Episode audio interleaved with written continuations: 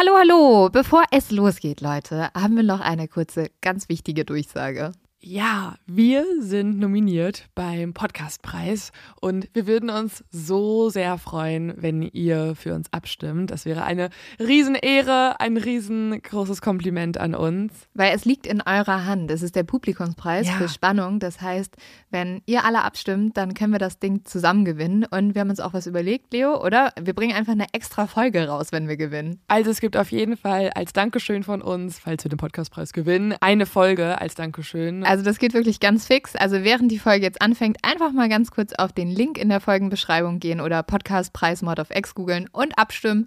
Dankeschön! Dauert nur wenige Sekunden und man muss sich auch nicht registrieren. Und jetzt geht's los mit der Folge.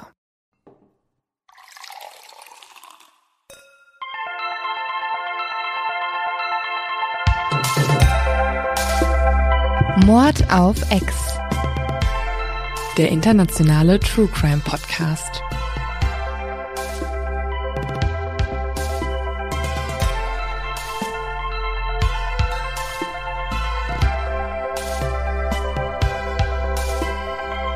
Hello everybody. Hello und herzlich willkommen zum Mord auf X in Corona-Zeiten. Genau, bei dem Podcast, bei dem das, was vor der Haustür passiert, noch ein bisschen harmonischer wirkt eigentlich, weil bei uns ist es noch, noch abgefahrener. Ja, wir, Leo und ich sind beide in Quarantäne.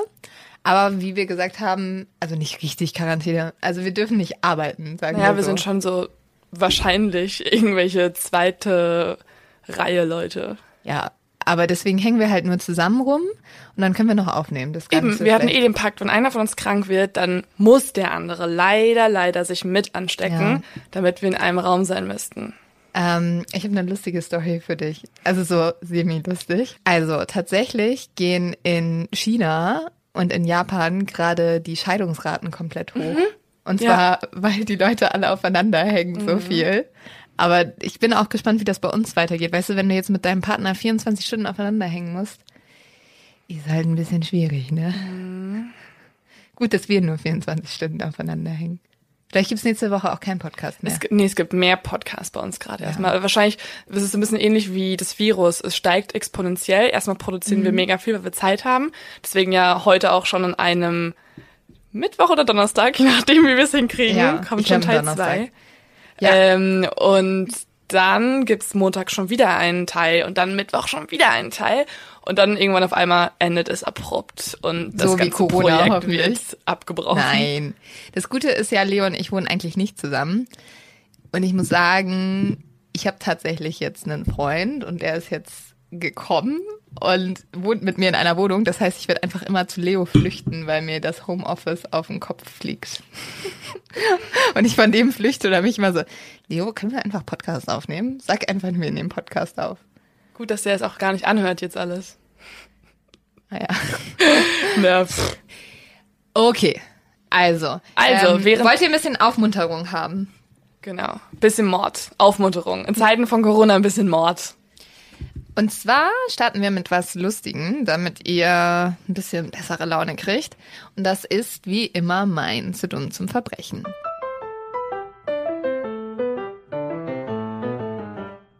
Und zwar ist das diesmal sehr tagesaktuell, nämlich es geht um diesen Mittwoch. Da ist ein 31-jähriger Autofahrer auf der A5 mehrere Kilometer einem Streifenwagen hinterhergefahren. Und zwar anscheinend, weil er es so spannend fand, wo dieser Wagen denn hinfahren würde. Und er ist dem dann auch mehr als 40 km/h zu schnell hinterhergefahren und hat mehrere Male den Mindestabstand missachtet. Er hat dann auch noch sein Smartphone rausgeholt und die Fahrt gefilmt. Und dementsprechend hat die Polizei ihn dann gleich auch mitgenommen, nachdem sie an der Gefahrenstelle angekommen sind.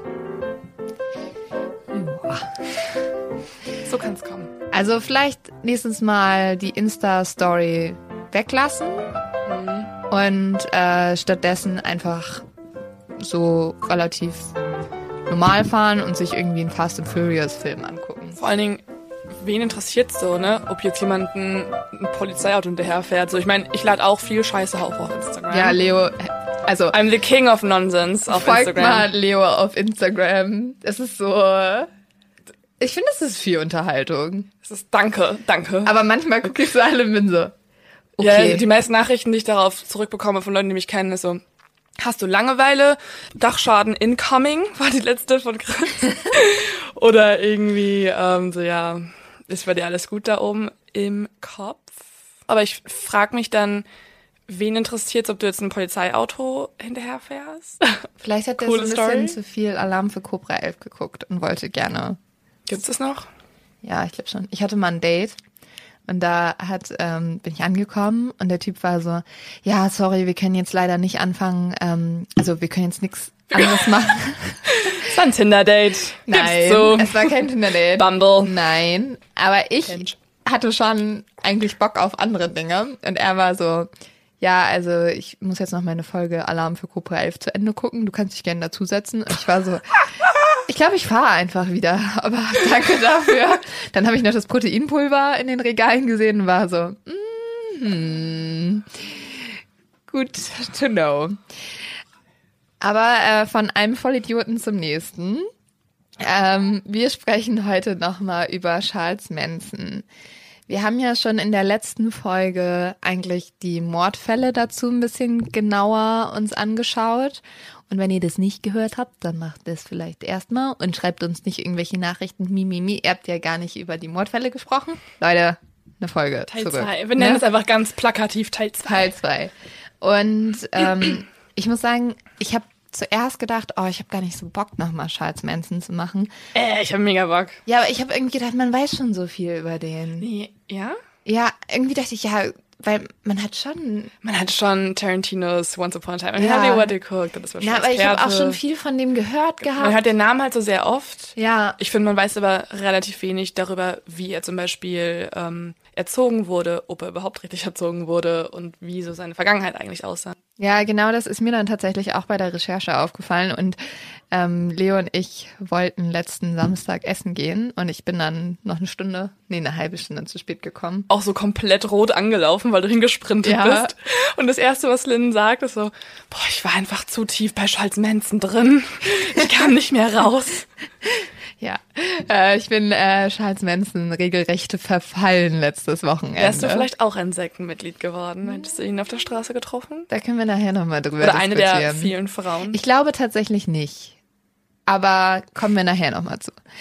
Also, etwas außerhalb von Los Angeles wohnt eine Gruppe von Hippies, welche sich mit den Protesten für den Weltfrieden, wie das alle anderen zu der Zeit machen, nicht zufrieden gibt. Es ist die Manson-Familie und die ist benannt nach ihrem Anführer Charles Manson.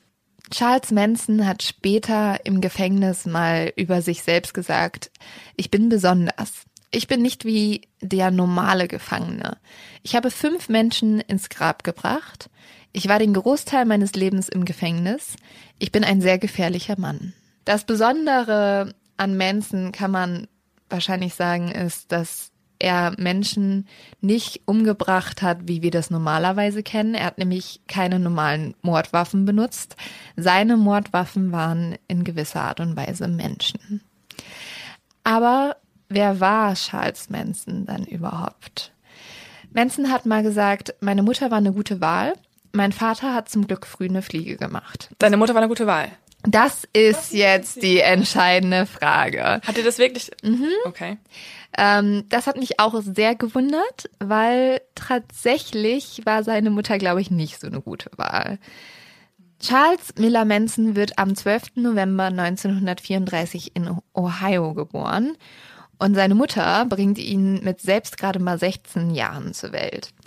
Seine Mutter ist eine Prostituierte und Charles wird nach dem Vater von Mansons Mutter benannt. Also Charles kommt von dem, der, der Name von dem Vater von der Mutter und Manson ist der Nachname von dem neuen Mann von Charles Mansons Wo ich da auch gehört habe, dass äh, er Charles Manson genannt wurde, weil das der letzte Kunde war, an den sie sich erinnern konnte namentlich. Oh je, Mene. Ja.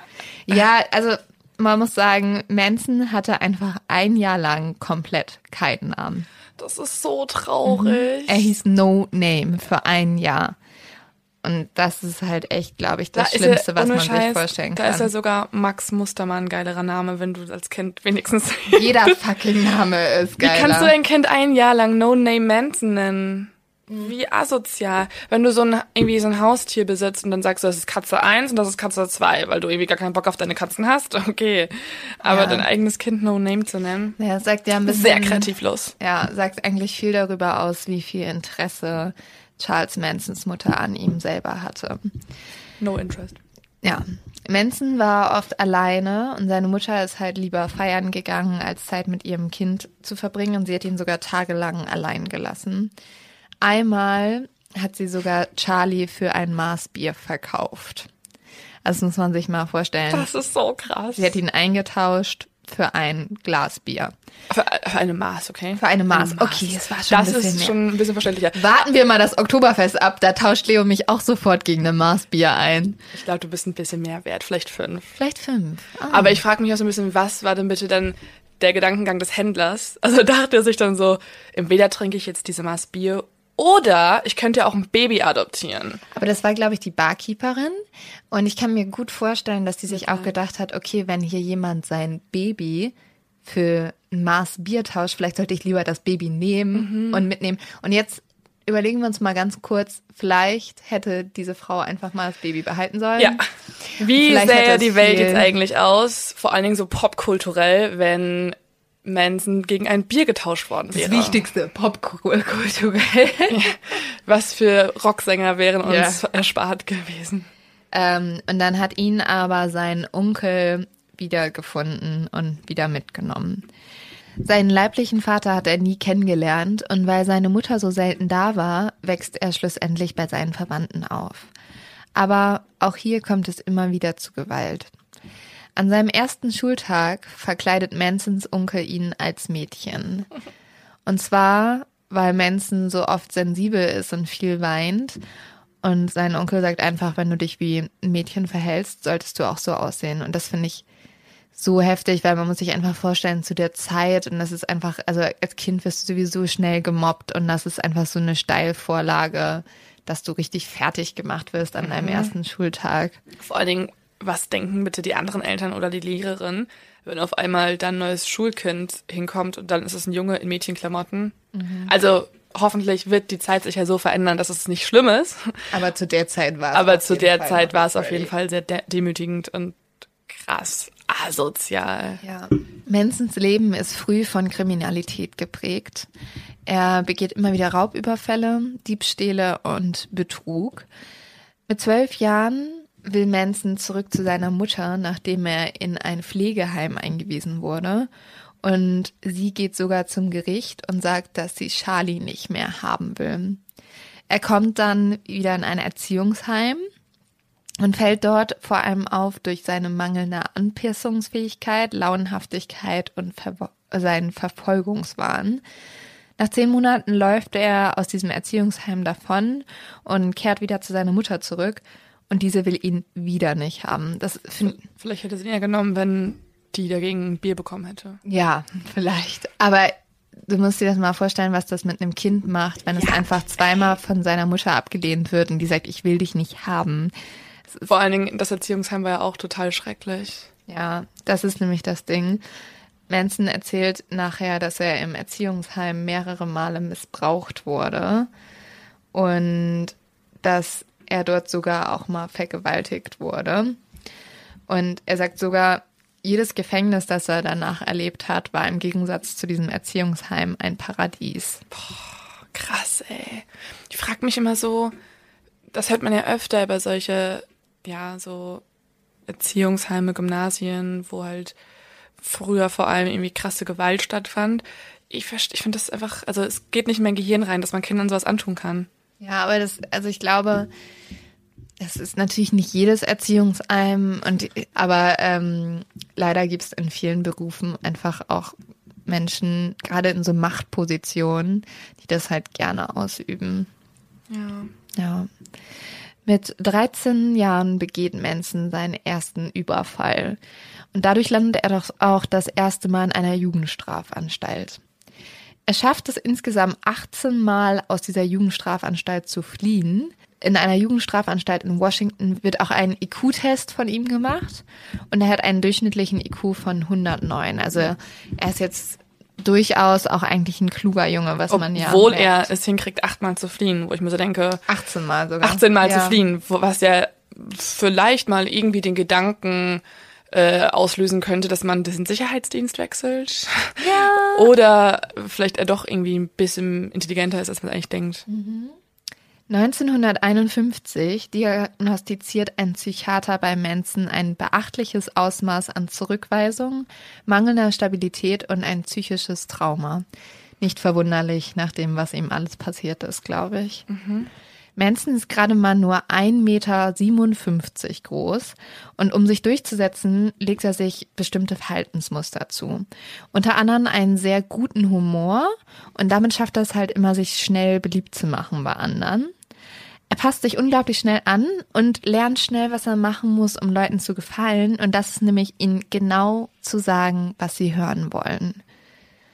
Und dadurch will er sich oft Liebe und Zuneigung verschaffen. Er ist einfach total gut in so Manipulation und ich glaube, er kann dich so, deine Gedanken, so, er hat einfach so ein richtig gutes Gefühl für Menschen. Ja, also später erzählt auch eine Anhängerin von ihm, dass sie ihn so kennengelernt hat, die hatte so eine ganz schlimme Krankheit, dass sie überall am Körper Haare hatte. Die hat sich natürlich super unattraktiv gefühlt und da hat Manson zu ihr gesagt, du bist hässlich, ich bin hässlich, lass uns zusammen hässlich sein. Mhm. Und dann hat sie mit ihm geschlafen und da war dann irgendwie nackt und dann hat er zu ihr gesagt, du bist so wunderschön. Und das ist, glaube ich, das, was sich diese Frau immer mhm. gehofft hat, irgendwann mal zu hören. Mhm. Und sie hat gesagt, von dem Moment an war ihr klar, sie bleibt immer bei diesem Mann, weil der gibt ihr genau das Gefühl, nachdem sie sich immer gesehnt hat. Und ich glaube, Manson konnte verstehen, was sind die Wünsche der Menschen, was wollen sie hören, was wollen sie fühlen und genau das hat er ihnen halt gegeben. Und jetzt bereits im jungen Alter ist aber sehr schnell auffällig geworden. 1952 hat er einen Jungen mit einer vorgehaltenen Rasierklinge zum Analsex gezwungen. Können wir uns natürlich auch vorstellen, dass das vielleicht auch was ist, was ihm vor also angetan wurde. Mhm. Und dass er deswegen irgendwie auch gelernt hat, dass es so geht. Mit 19 verliebt sich Manson das erste Mal und heiratet 1955 die Kellnerin Rosalie Jean Willis. Mit ihr bekommt er einen Sohn, den nennt er Charles Manson Jr. Also mal wieder so geil, dass Leute sich einfach ihre Söhne. Immerhin nicht No Name. Ja, aber ich hasse, ich finde es so bescheuert, wenn Leute ihren Söhnen die gleichen Namen geben wie sich selbst und dann Junior dahinter packen. Aber okay, das ist vielleicht auch meine Meinung. Auch unkreativ, aber wie gesagt, immer noch nicht Max Mustermann ja. oder No Name. Allerdings ist Manson zum Zeitpunkt der Geburt wieder im Knast und die Mutter zieht mit dem Sohn weg. Manson lernt ihn nie kennen. Sein Sohn Charles Manson Jr. benennt sich später in Jay White um. Wahrscheinlich auch, weil er nicht wie sein berühmter Vater heißen wollte. Aber Jay White ist auch eine geile Kombination. Ja. So. Jay White. Finde auch so white, so unschuldig. Ähm, aber er hat dann auch 1993 Selbstmord begangen. Weißt du warum? Ja, aber ich kann mir schon vorstellen, dass es einem ziemlich zusetzt, wenn mhm. sein Vater so schreckliche Sachen begangen hat wie Manson. Ja, stell dir mal vor, du erfährst irgendwann von deiner Mutter, dass dein Vater, also ich weiß ja nicht, ab welchem, äh, also ich wann glaub, genau es ihm gesagt immer. wurde. Okay, aber dann öffnest du irgendwann mal die Zeitung und siehst so, oh, ja, cool, mein Vater ist der meistgefürchtete Sektenanführer ja. der Welt. Vor allem stand Manson ja komplett für das Böse. Mhm. Und ich glaube, also ich bin mir zu 100 Prozent sicher, dass du das auch als Sohn, dass das Leute nicht distanzieren können. Also, dass es immer mit dir verbunden wird und auch immer Leute vielleicht von dir Angst haben, dass du vielleicht bestimmte Jobs nicht kriegst. Mhm. Also, ich glaube, was Schlimmeres gibt es nicht. 1956 kommt Manson ins Gefängnis wegen Autodiebstahls. Hier spielt er Baseball, boxt und hat homosexuelle Kontakte zu anderen Insassen. Keine Aufzählung. Ja, aber okay, was sollst du auch anderes im Gefängnis machen? Aber ähm, also was finde ich schon mal ganz spannend ist, dass er ja anscheinend auch durchaus mit Männern Beziehungen geführt hat oder zumindest Sex hatte. Ja, wie freiwillig von der anderen Seite das ausging, weiß man dann auch wahrscheinlich nicht so genau. Ja, Bei einem erneuten IQ-Test wird ein überdurchschnittlicher IQ diesmal festgestellt von 121. Das ist schon ziemlich hoch. Macht auch Sinn. Mhm. Also wenn er schon 18er ausgebrochen ist und so. Ja. Thomas A. Phillips, ein ehemaliger Zellengenosse von Manson, hat 1961 über Manson gesagt, Charlie war damals jemand, über den man sich lustig gemacht hat. Er wurde nie ernst genommen, er wurde auch oft ausgenutzt. Das ging so bis zu einem gewissen Punkt und dann hat Charlie, Charlie immer etwas Extremes gemacht und hat damit alle überrascht. Also wir merken, der hat halt auch echt viel immer Ablehnung bekommen und wahrscheinlich auch, weil er klein war und irgendwie schmächtig und er hat es dann aber immer irgendwie geschafft, die Leute doch zu schockieren. Als wir uns eine Zelle teilten, planten Charlie und ich uns einen Bus zu kaufen und damit durch das ganze Land zu touren. Charlie wollte Gitarre spielen und ich wollte malen. Mit 32 Jahren wird Charlie dann auch aus dem Gefängnis entlassen. Als er entlassen wird, hat er bereits mehr als die Hälfte seines Lebens im Gefängnis gesessen. Das finde ich so krass. Mm. Also im Gefängnis oder halt in Strafanstalten. Er bittet sogar darum, im Gefängnis bleiben zu dürfen. Er sagt, er ist so lange gefangen gehalten worden, dass er nicht bereit ist für die echte Welt. Und ja, vor allen Dingen, er wurde ja auch nie so trainiert, sag ich mal, oder halt keine Rehabilitation mit ihm durchgeführt, dass er halt irgendwie fähig ist, da teilzunehmen in der Gesellschaft. Ja, und ich glaube, er hatte da einen sehr guten Punkt. Und vielleicht hätte man da mal ganz gut auf ihn hören sollen. Mhm. Er hat im Gefängnis gelernt, Gitarre zu spielen und fängt an, als Straßenmusiker durch die USA zu reisen. Eines seiner größten Ziele ist es, ein Rockstar zu werden. Mhm. Also. Das sagt ja auch äh, John Douglas über ihn, dass er selbst denkt, also John Douglas denkt, dass Manson eigentlich nie so Killer-Kultführer werden wollte, sondern eigentlich nur Rockstar sein wollte. Ja, er war halt schon so ein richtiger Musiker durch und durch. Der konnte nur Musik denken. Das war total krass. Der konnte nur Musik denken. Ja. Liebe Grüße gehen an meinen Bruder raus. Kleine Ähnlichkeit. Also ähm, der Killerkult vielleicht nicht. Ja, der Killerkult vielleicht auch nicht. Aber ja, das ist, finde ich, auch irgendwie total spannend, dass er eigentlich die falschen Entscheidungen getroffen hat und dann in diese Bahn dann sozusagen geraten ist, während er eigentlich das Potenzial hätte, Menschen anders zu fesseln, weil er schon Menschen gefesselt hat. Aber okay, das ähm, gibt ja oft bei sogenannten charismatischen Liedern. Also ein charismatischer Lieder ist jemand, der vor allem halt ja durch sein Charisma, seine Ausstrahlung Menschen fasziniert. Und äh, noch so ein sogenannter charismatischer Herrscher war ja zum Beispiel Hitler und da hat man ja auch immer gesagt, ja, der wollte unbedingt Künstler werden und wäre da jetzt Künstler geworden, vielleicht wäre das alles ganz anders gekommen. Aber das finde ich auch irgendwie, also Leute, die so krasse Sachen machen, finde ich, kann man auch nicht, also ich kann mir nicht vorstellen, dass Manson einfach nur Musiker gewesen wäre und mhm. damit also du schon, dass das Böse wäre. in ihm irgendwie. Ja, natürlich. Ja. Also so, das kommt ja auch nicht von nichts. Mhm. Und dann, also kommen wir später noch zu. Man halt nur interessant sagt, war halt John Douglas das so, also sein Urteil war am Ende auch, dass er, also er hat ihn zum Beispiel noch verhört, als er schon mhm. länger im Gefängnis saß. Und äh, sein Urteil war eigentlich, dass er selber denkt, dass von ihm halt keine Gefahr mehr ausgeht. Auch wenn er rauskommen würde, würde von ihm keine Gefahr mehr ausgehen, weil er so ein bisschen dazu gemacht wurde, auch von der Gesellschaft, also von seinen mhm. Followern, von seinen, von seiner Folgeschaft eigentlich. Ja, klar, es ist natürlich auch immer die Frage, ähm, wie sehr gibt man so Menschen eine Bühne oder so viel Raum. Mhm. Aber ähm, ich finde schon, also der hat ja auch, haben wir ja letzte Folge drüber gesprochen, der war ja auch teilweise bei den Morden dabei. Ja, naja, wir gucken mal weiter, können wir immer noch mal. Und außerdem reden. bei so einem überdurchschnittlich intelligenten Menschen weißt du auch nicht, was er dann später Leuten mhm. richtig erzählen kann. Ja. Also im Verhör würde ich vielleicht auch meine Taten ein bisschen anders rechtfertigen, mhm. als im ersten Moment, wo ich sie begangen habe. Ja, und das ist, glaube ich, auch immer leicht zu sagen. Also das hat Manson auch oft gesagt, so, ja, wenn äh, die Musikindustrie mir meine Bühne gegeben hätte und mir meinen Raum gegeben hätte, dann wäre das alles nie passiert. Wenn die Beatles mich einfach aufgenommen ja, genau. als Drummer. Aber sorry, äh, wir haben alle Träume und ich sag auch, nee, also ich wollte zum Beispiel mit acht Schauspielerin werden und weil ich jetzt nicht Schauspielerin bin und weil Hollywood mich noch nicht angerufen hat, gehe ich auch nicht raus und mörder 10.000. Mörder! Mörder, nee, auch nicht 10.000 Menschen. Aber das ist ja nicht die normale Reaktion von einem Menschen auf Ablehnung. Genauso wie So jetzt. beleidigte Leberwurst. Ja, so, ah, sorry, nee, also wenn, äh, wenn ihr mich jetzt nicht Rockstar werden lässt, dann hm, geh ich halt ein paar Leute umbringen. Also, pff. Und dann kannst du danach doch nicht sagen, ja, also, ihr seid ja auch schön doof. Wenn ich Rockstar gew- geworden wäre, dann wäre das alles nie passiert. Ja, wenn ich Bill Gates wäre, wisst ihr was dann? Also, diese, nee, finde ich Schwachsinn, wie ihr vielleicht mitgekriegt habt an meinem kleinen Rage hier gerade. So, wollen wir weitermachen?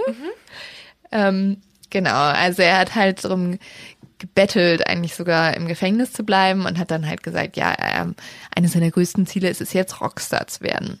Nach seiner Entlassung im März 1967 fährt Manson dann nach San Francisco.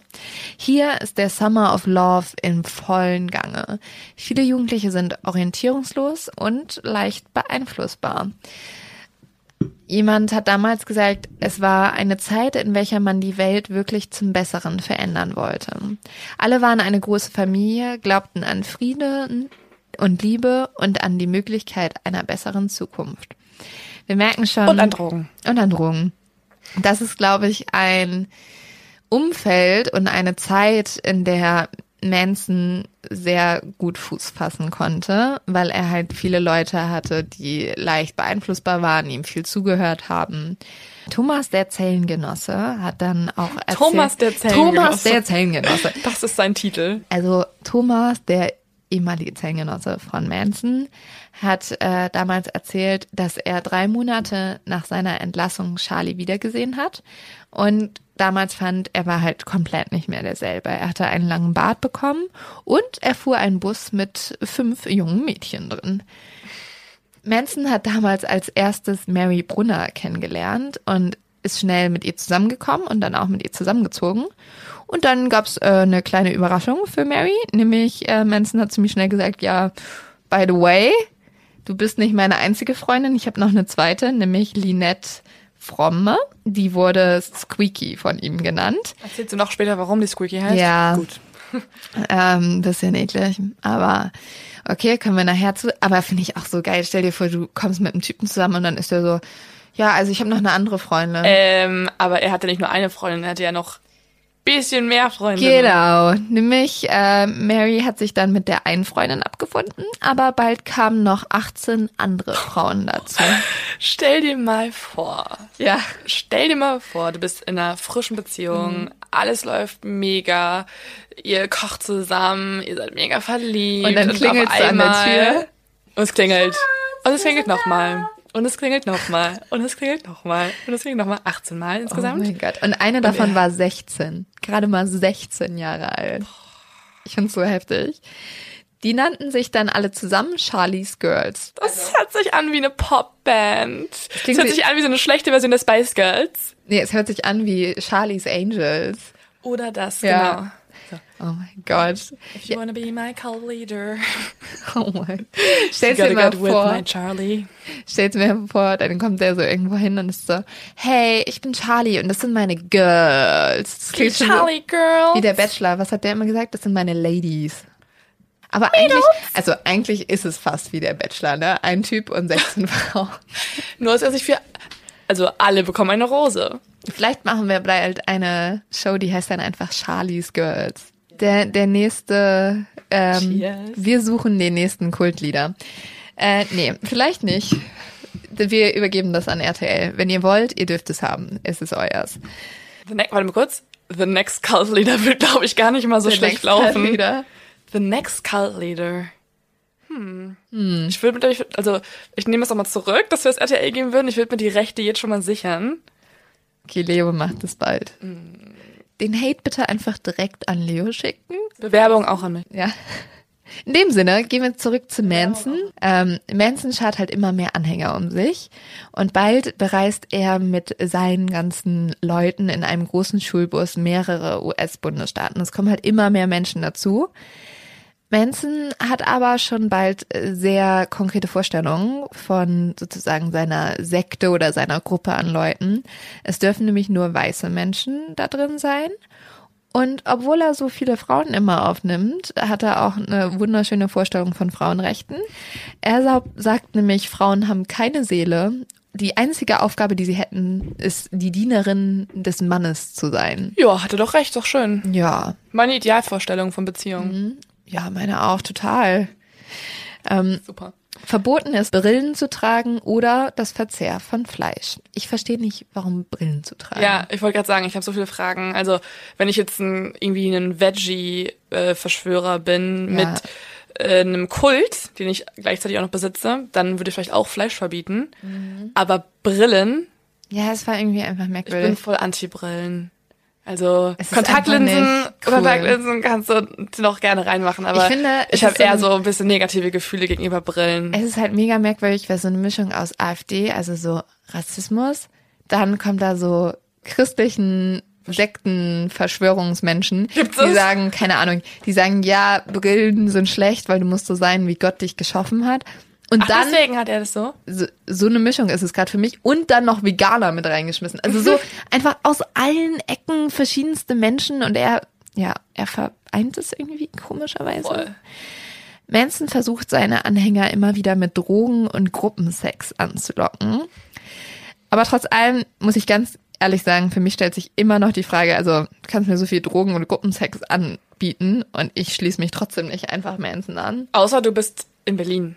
Vielleicht wäre er einfach ein Berliner Ja. Hipster gewesen in Neukölln mit Gruppensex Wäre und einmal ins kommst du vielleicht KitKat gegangen und wäre so, Leute, draußen steht ein Bus, reinhoppen und dann geht's los. Charlie's Girls, you're welcome. Ja, da wird auch das Vegane reinpassen. Eben. Also ich glaube, er wäre auch der Bart, barfuß, um jetzt einfach mal alle Hipster-Klischees aus Berlin zu bedienen. Ja, der Rassismus passt irgendwie nicht so rein. Der Rassismus nicht. Ja.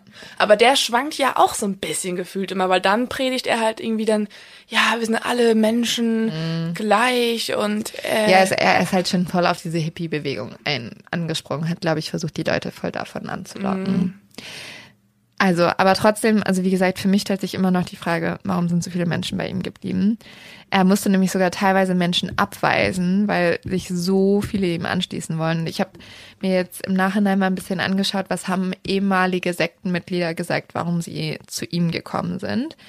Die erste ist Patricia Krenwinkel und die kennen wir schon. Patricia. Pat- die Patricia. Und zwar, weil sie eine der Frauen war, welche später für Manson sogar morden wird. Sie hat gesagt, ich habe alles von mir für Charles Manson aufgegeben. Ich habe die Person aufgegeben, die ich hätte werden können. Sie hat sich damals total verloren gefühlt, hat sie gesagt. Sie war alleine und sie hatte Familienprobleme. Sie hat gesagt, ich wollte mich sicher fühlen. Ich wollte, dass jemand für mich da ist, weil ich hatte das nirgendwo anders bisher gefühlt. Eine andere Frau, Katharina Scher, die Gypsy genannt wurde von Manson, hat gesagt, meine Mutter kam im Zweiten Weltkrieg um. Ich bin eine Überlebende des Holocaust. Während des Krieges wurde ich versteckt gehalten und später adoptiert. Wir zogen in die USA. Dort erkrankte meine Adoptivmutter an Krebs. Nach fünf Jahren nahm sie sich das Leben. Es kam zum Streit zwischen mir und meinem Adoptivvater. Mit 17 Jahren hatte ich niemanden. Sie wollte, glaube ich, einfach jemanden finden, der sie geliebt hat und auch jemanden, den sie lieben konnte. Sie hat auch gesagt, als ich Charlie kennenlernte, wirkte er wie ein schmuddeliger Cowboy. Und das trifft es, glaube ich, ganz gut. Oder ein Berliner Hipster. Ja. Ein paar Tage später, ich zog mich gerade um, da kam Charlie hinein. Er sah ganz anders aus. Er hatte gerade geduscht und seine braunen Haare hingen ihm im Gesicht. Er sah aus wie ein Rockstar. Das ist doch mal eine Karriere vom schmuddeligen Cowboy hin zum Rockstar. Ja, You made it. so ein Makeover. So, kennst du das in Filmen, wenn so einmal so dieser tolle Moment kommt, wenn so jemand sagt so, oh mein Gott, du gehst zur Party, Moment, ich mach dich fertig und dann Liebt es. Und dann kommt diese geile Mucke immer und dann fangen Ja. alle an zu tanzen auf Und Betten dann und, probieren sie erst so Klamotten rum. An und dann wird sie so geschminkt und dann so, bisschen Queer Eye. ja, schon ein bisschen. Letzte Folge dann immer so. Oh, ja. Und, Und du bist mal kein Rockstar. ich, nee, Rockstar bin ich leider nicht. Wir mussten vorhin einmal die Aufnahme stoppen, weil dann zu Beginn diese Aufnahme gesungen hat und ich wollte das wirklich Hit keinem... me, baby, Nein, bitte. one more time. Okay. Ja, ich Vor allem, wenn man so Kopfhörer aufhat und das dann lauter hört. Leute, es tut mir leid, aber ich glaube, Corona lässt uns verdummen. So kann ich jetzt mal hier weitermachen. Okay. Also, sie hat auch noch gesagt, er fragte mich gerade hinaus, ob ich Sex will. Gypsy hat damals Nein gesagt, aber sie hat gesagt, sie findet Charlie sehr attraktiv und vor allem, weil er so selbstbewusst war. Warum sagt sie Nein? Später hat sie nicht mehr Nein gesagt. Okay. Diana Lake, die wurde von Charlie als Snake bezeichnet, hat gesagt, ich sehnte mich nach Zuneigung. Ich suchte einen Ort, wo ich mich geliebt fühlte. Meine Eltern waren nicht besonders gut darin, Gefühle zu zeigen. Dadurch sehnte ich mich nach Liebe. Als ich Charlie kennenlernte, war ich vollkommen überwältigt. So wie sich alles zusammenfügte, fühlte es sich an wie Schicksal. Also wir merken, Charlie hat die Frauen schon alle vor allem dadurch angelockt, dass er ihnen halt irgendwie dieses Gefühl von zu Hause gegeben hat. Das sind alles groß, zum größten Teil Frauen gewesen, die nicht aus einem schwierigen Elternhaus kamen, überhaupt nicht. Also teilweise so wie jetzt irgendwie Leo und ich irgendwie eigentlich aus einem ganz gesitteten Haus, aber halt irgendwie total dieses Gefühl von Liebe nie bekommen haben oder auch Anerkennung und Also schon aus einem schwierigen Elternhaus. ja, aber halt nicht, also jetzt nicht aus armen Verhältnissen oder so, aber halt zum Beispiel irgendwie wenig Liebe bisher bekommen haben. Ja. Ja. Also ober, äh, also deswegen waren die Leute auch so schockiert, weil die haben halt gesagt, ja, oberflächlich gesehen sind es ganz normale Frauen, ganz normale Mädchen, die eine gute Erziehung bekommen haben, die eine gute Schulbildung haben, aus guten Verhältnissen kommen. Ja, Und die schließen sich diesem Hippie an. Aber ähm, ja, man merkt halt, dass die alle bei ihm irgendwie eine, eine Art von Liebe gesucht haben, die er ihnen halt gegeben hat. Die Männer hat Manson hingegen vor allem mit seinen jungen Anhängerinnen angelockt. Paul Watkin ist ein ehemaliges Mitglied der Manson-Familie und hat kurz nach seinem Austritt ein Interview gegeben. Und da will ich euch auch noch mal kurz äh, daraus erzählen, wie er zur Manson-Familie gekommen Ich glaube, das ist. gibt's auch bei Mindhunter. Ja? Also zumindest gibt's da eine ähm, Sequenz, wo einer der, der hat ja auch gemordet, ne? Nee, der hat nicht gemordet. Ah, okay, dann war es nicht er, glaube ich. Okay. Ja, aber der ähm, hat am Ende sehr viel erzählt und ich fand das echt super beeindruckend. Er hat unter anderem auch gesagt, Charlie ist alles andere als ein Sektenführer. Ich habe mit ihm gelebt, kenne ihn gut. Ich wurde zu Charlie, wurde eins mit ihm. Alles, was ich war, war Charlie. Von mir selbst war nichts mehr übrig. Das gilt auch für andere. Wir alle wurden zu Charlie.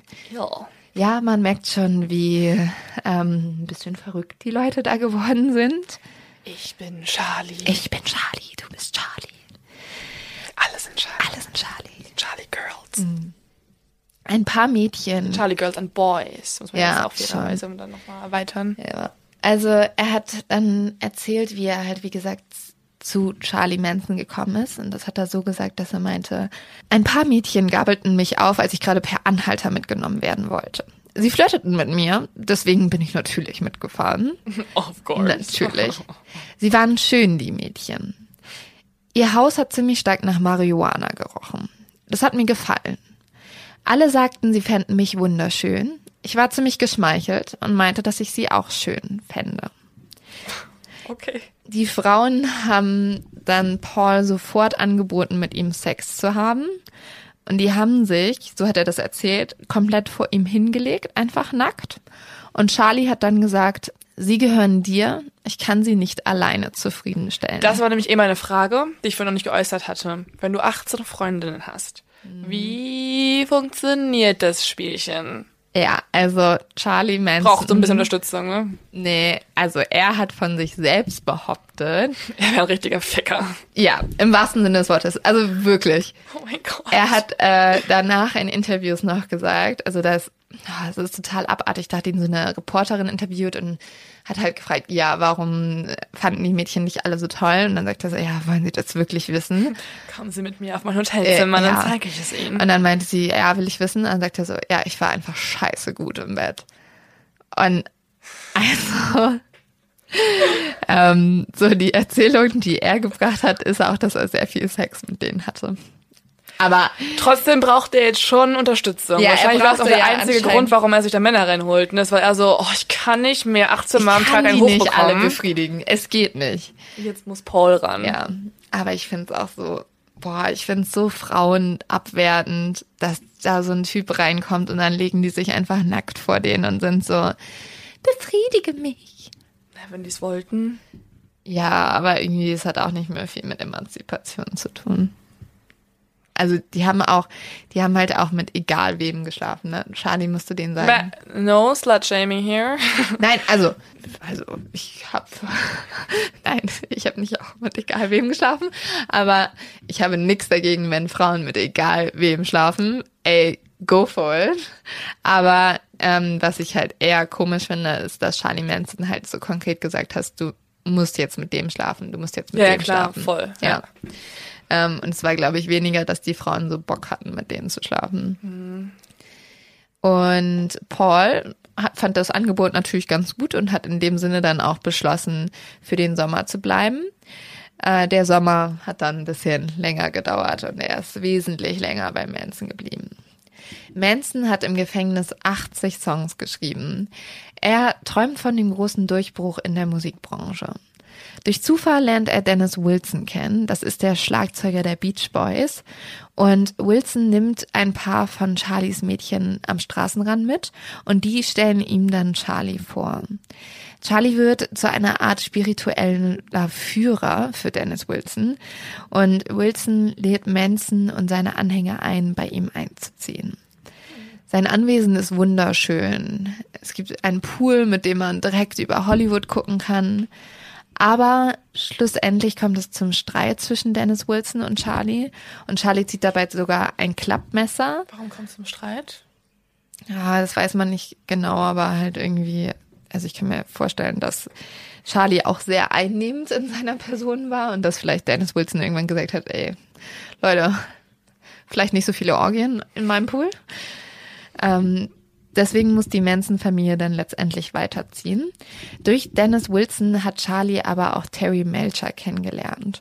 Und das Haus von Terry Melcher, Leute, aufgepasst, liegt im Cielo Drive. Er ist einer der erfolgreichsten Musikproduzenten der USA zu dieser Zeit und deswegen verspricht sich Manson auch ganz viel von ihm und sieht in ihm so ein bisschen den Schlüssel zu seinem Erfolg. Aber Terry Melcher mag seine Songs nicht so richtig. Er erzählt, Was ist das denn für eine, für eine geile ähm, Reihenfolge an Tatsachen? So, ich hätte die gerne mal gehört. Kann man die Songs sich irgendwo runterziehen? ja, kann man, kann man bei YouTube hören. Oh, ich Die kann mir vorstellen, auch. dass das so richtig schreckliche Songtexte auch sind. Nee, so ja, ähm, die Charlie Girl. Nein, so schlimm ist es nicht. Also tatsächlich haben auch äh, viele Bands, sogar die Beach Boys haben einen Song von ihm übernommen damals. Echt krass. Mhm. Aber also man hat auch, also viele Künstler haben im Nachhinein auch gesagt, dass er durchaus Talent hatte und auch äh, gut Songs schreiben konnte. Aber ja, also nicht jeder Mensch, der gut Songs schreiben kann und fett irgendwie Musiker werden will, wird's dann auch. Also das, ja, kenne ich genug Leute, die das versuchen. Terry lässt aber zunächst alle glauben, dass er Charlie bei der Veröffentlichung einer Platte helfen wird. Da kann ich mir auch vorstellen, dass halt Charlie den immer so voll gelabert hat und dass er dann irgendwann so meinte, ja, ja, ja, komm, machen wir irgendwann. Weißt du noch bei Vampire of Sacramento, wo der ähm, Richard immer mit der Trommel neben der WG Ja. getrommelt hat, um möglichst schnell in diese Band aufgenommen Ja. zu werden? Das hört sich so ein bisschen so an. Genau. Ähm, und Terry Melcher hat halt dann gelogen. Und für Charlie Manson ist das eine Riesenenttäuschung. Aber krass, ne? Stell dir mal vor, was passiert wäre, wenn der dann doch irgendwie halt seinen Plattenvertrag bekommen hätte. Ja, ich glaube halt nicht, dass er weniger Psycho, weiß ich nicht, keine Ahnung. Die sahen schon echt alle ein bisschen verrückt, finde ich, in dieser Manson Family. Und für Charles Manson werden alle Menschen in Hollywood zu Lügnern. Und obwohl Terry umzieht, steht das Haus, in dem er gewohnt hat, immer noch für die Zurückweisung. Damit stirbt dann Mansons Traum von Hollywood und er vergisst nie wieder, dass Hollywood ihn abgelehnt hat. Die ziehen dann, also die ganze Manson-Familie zieht dann auf die Span Ranch. Die Span Ranch ist ein ehemaliger Drehort für Western-Filme und wird zum perfekten neuen Zuhause für Manson und seine Anhänger. Sie helfen dort, die Pferde zu versorgen, äh, fischen unter anderem auch Lebensmittel aus den Mülleimern der Supermärkte und überleben damit halt ganz gut. Der 80 Jahre alte Mann, welcher auf der Ranch lebt, ist fast blind und freut sich über die Unterstützung auf dem Hof. Vor allem freut er sich auch noch über was anderes, nämlich Manson lässt seine Mädchen immer wieder mit ihm schlafen. Jetzt müssen wir bedenken, die Mädchen sind so 16 bis 20 Jahre alt, der Typ ist 80 Jahre alt. Fast blind. Ja, und jetzt kommen wir auch zu dem Spitznamen von Lynette Fromm, die hieß ja Squeaky. Und äh, ja, sie hieß Squeaky, weil sie anscheinend so quietschend schrie, wenn äh, dieser 80-jährige Mann sie befriedigt hat. Also ihr Orgasmus oder ihre Schreie, weil sie es ganz schrecklich fand? Nee, ihr Orgasmus. Oh, ist auch ein bisschen eklig, dass er sie dann Aber hey, hat. schlaf mit wem ihr wollt. Ja, Und wenn es ein 80-jähriger blinder Mann ist. ich wollte es eigentlich nicht sagen, aber er hat sie, glaube ich, auch, also jetzt nicht so, also er musste sie, glaube ich, per Hand befriedigen, weil der ist halt 80 Jahre alt und ich glaube, mehr hat er nicht mehr zustande gekriegt. Aber anscheinend hatte er darin genug Übung und war gar nicht mal so schlecht. Gott. Ja. Können wir bitte den Podcast jetzt beenden? Ähm, Manson möchte gerne neue Mitglieder anwerben und für Nachwuchs sorgen. Diana Lake, das war auch eine sozusagen ein Mitglied von der Familie von Charles Manson und die hat gesagt, also nicht von seiner richtigen Familie, aber der von der Ich glaube, Manson das haben Family. wir jetzt verstanden. Ja, äh, die hat gesagt, wir waren alle aufeinander angewiesen, aber vor allem von Charlie und seinen Anweisungen. Erst im Rückblick wird klar, dass damals die perfekten Bedingungen herrschten, um seine Ideologie durchzusetzen. Es gab, wie gesagt, viele Drogen, jeder hatte mit jedem Sex. Und Paul Watkins hat dann auch gesagt, Charlie sagte, das Leben sei ein einziger gigantischer Fuck. Sex war alles für ihn. Ja, anscheinend. Cheers on that. Cheers on that, I say. Ja. Ähm, er hat auch nochmal gesagt, alle Mädchen haben immer versucht, Charlie ins Bett zu kriegen.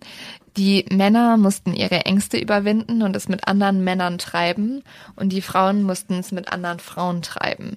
Jede Kombinationsmöglichkeit wurde ausprobiert. Junge. Ja. Rockstar, Berliner Hipster oder einfach Pornodarsteller. Ja. Es gibt alternative Wege für ihn. Ja, er hätte alles sein können. Ja. Also Leute, ähm, tatsächlich haben Leo und ich gerade gemerkt, dass wir schon mega lange wieder reden. Und wir haben uns jetzt beschlossen, wir haben uns jetzt beschlossen, wir haben jetzt beschlossen, damit wir euch nicht so überrennen, dass wir hier einen kleinen Cut machen und dass ihr in zwei Tagen nochmal eine nächste Folge von euch Oder kriegt. morgen, wenn wir es hinkriegen. Ja, damit alles gut dosiert ist und ihr jeden Tag im Corona-Office ein Ein bisschen bisschen, was fest zu und tun habt. flauschig, die jetzt ab heute, ist es heute schon? Ja. Die ab heute ähm, äh, täglich senden, wollen wir es auch jetzt ein bisschen Nee, Leute, also so krass nicht täglich. nicht. Nicht täglich. Stell mal vor, wir machen jeden Tag einen True Crime Podcast. Ich glaube, da werden alle ein bisschen psycho, wenn sie wieder zur Arbeit fahren dürfen. so, kein Bock mehr. Alle werden so, Quarant äh, Corona, Quarantäne und auch noch True Crime. Ich bin fertig mit der Too Welt. much. Ja, also tatsächlich, man muss sagen, Charles Manson ist halt echt so ein großer Fall geworden und es gibt so viel zu diskutieren. Und ich finde diesen, Ich habe auch noch so viel zu sagen. ja, also wir müssen sagen, wir haben schon mal im Privaten darüber gesprochen. Ähm, also wir- da haben wir gesagt, dass es so verrückt ist, dass so ein Mensch so viele Leute faszinieren konnte. Und da ist uns aber beiden jemand eingefallen, den wir kennen, von dem wir uns auch vorstellen könnten, dass der so eine Sekte haben könnte. Also ich habe damals von einem alten Schulkameraden von mir Ah, okay. erzählt, der, also der ist jetzt auch nicht irgendwie, der sieht schon gut aus, aber ist jetzt nicht irgendwie das Hollister Topmodel und der kommt in den Raum rein und alle Mädels verfallen dem. Ich habe, der hat noch nie, also egal welcher Freundin ich ihn vorstelle, ob die eine sogenannte Perlenpaula ist, also eher so ein bisschen schickimicki, oder ob die total alternativ ist. Jedes Mädel findet diesen Typen umwerfend. Und er war auch meine erste große Liebe, also ich bin ihm auch mal verfallen. Mein erster Kuss übrigens, by the way. Ähm, Perlen. Perlen, nee, der ist mittlerweile sehr alternativ, lebt auch in so einem äh, Haus mit zehn Leuten, die auch ein bisschen sektenähnlich unterwegs sind, auch Sex mit allen möglichen Leuten und ganz viel Drogen. Aber Also hat sich das auch ein bisschen prophezeit, was wir da, oder was du mir erzählt hast, was du vermutet hattest damals schon. dass ich damals schon vermutet habe, Ja, oder dass, dass er du, so dass der halt das Potenzial dafür hat und jetzt Ja. lebt der wirklich in sowas. ja, und also der, also vieles was ich von, der wird nie jemanden umbringen, das, das kann ich jetzt nicht sagen. Aber ähm, Grüße gehen raus. Nee, aber also ich finde, es gibt schon manchmal so Menschen, die halt einfach es schaffen mhm. zu faszinieren. Mhm. Ich hatte, als ich in Spanien lebte, war ich in ähm, so einer sehr großen WG, also äh, beziehungsweise ich habe jemanden getroffen, also in Spanier getroffen, der auch bei seinen Eltern ausziehen wollte. Und wir haben dann zu zweit uns eine Wohnung geholt, übrigens im gleichen Haus wie Enrique Iglesias Großmutter wohnte. Sehr abgefahren. Haben uns so eine große Wohnung geholt und Leute reingeholt und er hat sich irgendwann wirklich gefühlt wie der Sektenanführer von uns. Also es war super beeindruckend auch zu sehen, weil er sehr intelligent ist, aber noch charmanter als ich jeder Mensch, den ich jemals getroffen habe. Also super manipulativ auch zum Teil. Und irgendwie hat er auch eine Organisation bei der Uni gegründet, wo er dann Leute, äh, wo dann irgendwie 100 Erasmus-Studenten ihm eigentlich gefolgt sind in dem Park, weil er irgendwelche Partys veranstaltet hat. Und mittlerweile, also er ist auch ein guter Freund von mir eigentlich, aber ich habe ihm immer gesagt, das geht nicht klar, was du machst. Du kannst, also es ist halt eine Gabe und du musst es nutzen. Keine Ahnung, werd Politiker. Ja. Nutzt es irgendwie. Aber eigentlich hat er Jura studiert, ist irgendwann dann aus der Uni raus, macht das jetzt nicht mehr. Und hat nämlich jetzt eine ähm, Kommune gegründet im Norden von Spanien, wo er sich mit so ein paar anderen Hippies so ein Haus aufbaut und da zum Teil auch Kinder leben. Also ohne jegliche Schulausbildung, einfach in dieser mhm. Gruppe an nach Leuten. Und er meinte dann letztens auch zu mir, ich habe ihn nochmal in Madrid getroffen, dass er auch sich gefragt hätte, ob er der Sektenführer werden soll Nein. von ihm. Ja, er hat so eine Umfrage gestartet. Und dann hätten oh sie erstmals auch keine konkrete Antwort gegeben. Und solange sie das nicht tun, macht er es auch nicht. Und dann, der hat auch irgendwann angefangen halt, also er hat dann auch ein bisschen zu viel gekifft. Ähm, das was er, was er jetzt Gott sei Dank nicht mehr macht, aber er hat auch irgendwann angefangen, sich halt so ein äh, Laken umzuwickeln, mhm. also wirklich wie so ein Jesus halt seine Haare länger wachsen zu lassen und halt barfuß rumzulaufen. Und er kommt übrigens auch aus so einer Familie, das finde ich auch immer sehr interessant, weil gerade so Kultlieder und Sektenführer kommen ja oft aus Familien, wo, so ein bisschen wie Jim Jones auch, wo die Mutter sowas gepredigt hat von wegen, du bist was Besonderes, du bist ja. äh, Manson ein toller. Mensch. Manson nicht, nicht. Mansons Mutter hat ihn gegen eine Maß Bier getauscht. Aber man kann sagen, glaube ich, dass solche Menschen auch sich einfach sehr nach Aufmerksamkeit sehen. Ja, mega. Und er kommt zum Beispiel auch aus einer Familie mit acht Leuten, also mit acht Geschwistern, mhm. die alle super religiös sind, also jeden Tag beten und ähm, ja, das ist, hat sich irgendwie alles so zusammengefügt. Das ist echt gruselig, wenn man dann jemanden kennt, wo ich zu 100 Prozent mit denke, dass er da Bock drauf hätte, ja. weil er es auch schon gesagt hat. Das ist schon echt krass. Ähm, ja, also wie gesagt, Manson ist auch eine super faszinierende oder auch schockierende Persönlichkeit. Und ich finde halt, also ich habe mich die ganze Zeit gefragt, wie können sich Leute sowas, so jemanden anschließen, aber es macht schon Sinn von seiner Aura und irgendwie von dem, was er den Menschen gegeben hat. Und wir hoffen, dass ihr das jetzt ein bisschen besser auch verstehen könnt. Ähm, dazu. Ein Tipp. Ja, noch was, also nächstes Mal erzählen wir euch oder morgen erzählen wir euch dann genau, was er no sonst noch so gemacht hat und wie halt auch diese Sekte ja zugrunde gegangen ist am Ende. Mhm. Und was John Douglas über ihn denkt. Uh. Ich ein paar Sachen aufgeschrieben. Ja. Äh, ein Tipp und zwar, um einfach mal zu verstehen, wie seine Aura so ist und seine ja, seine eher merkwürdigen Vibes, die von ihm ausgehen, kann ja jeder mal sich das YouTube-Video angucken. Charles Mansons Epic Answer. In Klammern Full Answer. Das so ist der Titel dieses Videos auf YouTube. Und das ist sehr gruselig. Also er ist wirklich. Guckt es euch mal an und schreibt mal, was ihr darüber denkt, ob so jemand ein guter Rockstar gewesen wäre oder ein guter Pornodarsteller. Uh, Jemini. In dem Sinne, Leute, lasst euch nicht die Decke auf den Kopf fallen. Äh, lieben Dank an alle Leute nochmal, die gerade arbeiten. Also uns schreiben voll. auch voll viele Leute, dass sie halt arbeiten, weil sie im Supermarkt arbeiten, in der Pflege. Boah, Ey, Leute, Leute ihr seid Helden. Voll. Ja, muss man ganz kurz wir sagen. Wir haben echt den Luxus, dass wir nicht nur von unseren anderen Jobs aus im Homeoffice arbeiten können, sondern auch den Podcast halt nicht in der Öffentlichkeit Oder machen müssen. Homeoffice fällt einem halt auch irgendwann auf den Kopf. Ja, aber, aber trotzdem. So, ja, weil wir haben noch keine Ausgangssperre. Ja. Deswegen geht's, also wir können klagen halt echt auf hohem Niveau. Andere müssen irgendwie äh, ins Seniorenheim und Das ist ja halt, halt vor allem, es kommt halt auf diese Leute gerade so krass an und auch irgendwie Ärzte und so, die jetzt Überstunden schieben. Eine Freundin von mir ist Medizinstudentin, die hat jetzt schon gesagt, die werden jetzt auch irgendwie eingezogen teilweise in die Krankenhäuser, weil die so überlastet werden und dass sie zumindest so wie eine Krankenschwester dann helfen ähm, oder in dem Sinne, ja nicht, also Krankenschwester sind auch Helden, Leute, sorry, aber so, dass die halt zumindest schon so die Basics, die sie gelernt haben, dann auch machen können und äh, wir können sagen, ihr seid mega. Wir freuen uns, wenn ihr uns auf dem Weg zur Arbeit hört. Und Leute, haltet zusammen.